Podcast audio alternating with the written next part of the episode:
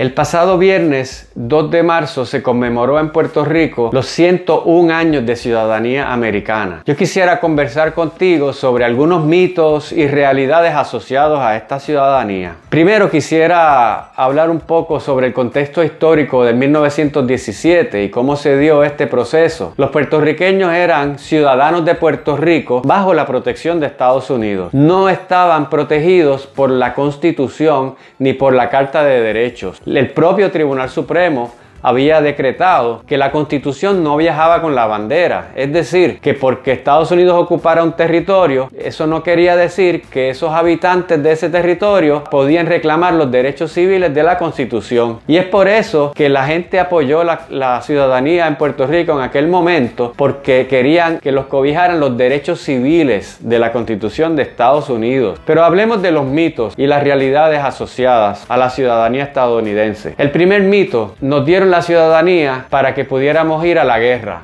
para reclutar soldados y que nos dieron la ciudadanía para hacer a Puerto Rico un estado de la Unión. Eso no es cierto. Puerto Rico ya tenía soldados en el ejército estadounidense mucho antes de la Primera Guerra Mundial. Había el Puerto Rico Regiment. Usted no tenía que ser ciudadano estadounidense para entrar al ejército. Todavía hoy día hay gente en el ejército que no son ciudadanos americanos. Así que eso no fue una razón para dar la ciudadanía. Tampoco la razón fue porque querían convertir a Puerto Rico en Estado. Eso fue hace más de 100 años y todavía Puerto Rico no lo es. Estados Unidos le dio la ciudadanía americana a los habitantes de Puerto Rico para declararle a los puertorriqueños y al mundo entero que ese territorio iba a ser de ellos permanentemente, que no tenían ninguna intención de soltarlo. El segundo mito es que la ciudadanía americana es irrevocable, es decir, Estados Unidos nunca le puede quitar la ciudadanía a los puertorriqueños. Eso no es verdad. Lo que no puede hacer es quitársela a los que ya la tienen, ni a los hijos de los que ya la tienen. Pero Estados Unidos mañana, por una ley, puede decidir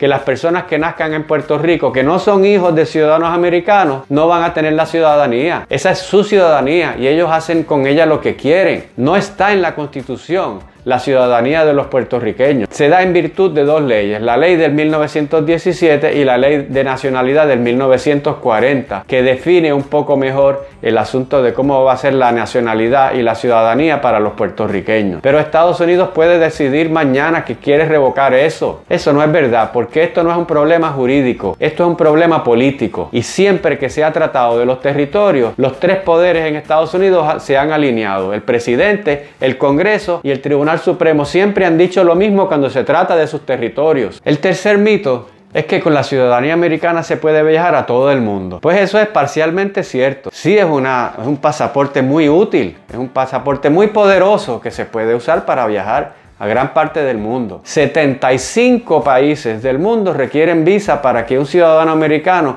viaje a ese país. En algunos casos es muy sencillo y se la dan ahí cuando usted entra al país. En otros casos toma tiempo, pero tiene que preparar su viaje con varios meses de anticipación porque es tedioso el proceso. De hecho, hay muchos países cuyos pasaportes son más aceptados en el mundo.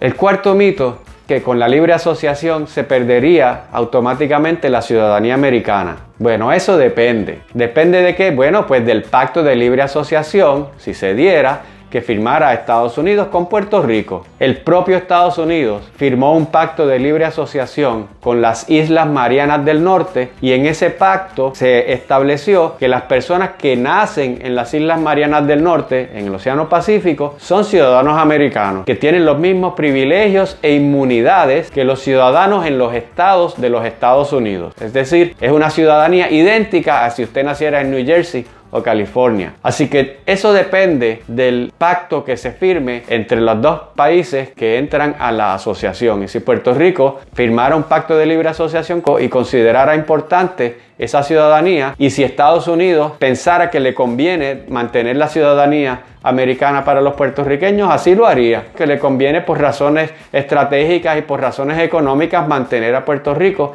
dentro de su esfera de influencia y qué mejor manera de hacerlo que manteniendo la ciudadanía americana para esos ciudadanos que además tienen más de la mitad de su población en Estados Unidos. Hasta aquí llega esta discusión sobre este tema tan importante eh, y espero que podamos mantener debates de altura y, y reducir un poco la irracionalidad y reducir un poco el asunto de la discusión sin fundamentos. Recuerden seguirme en las redes sociales como profesor Jorge Schmidt Nieto, hashtag analista de política.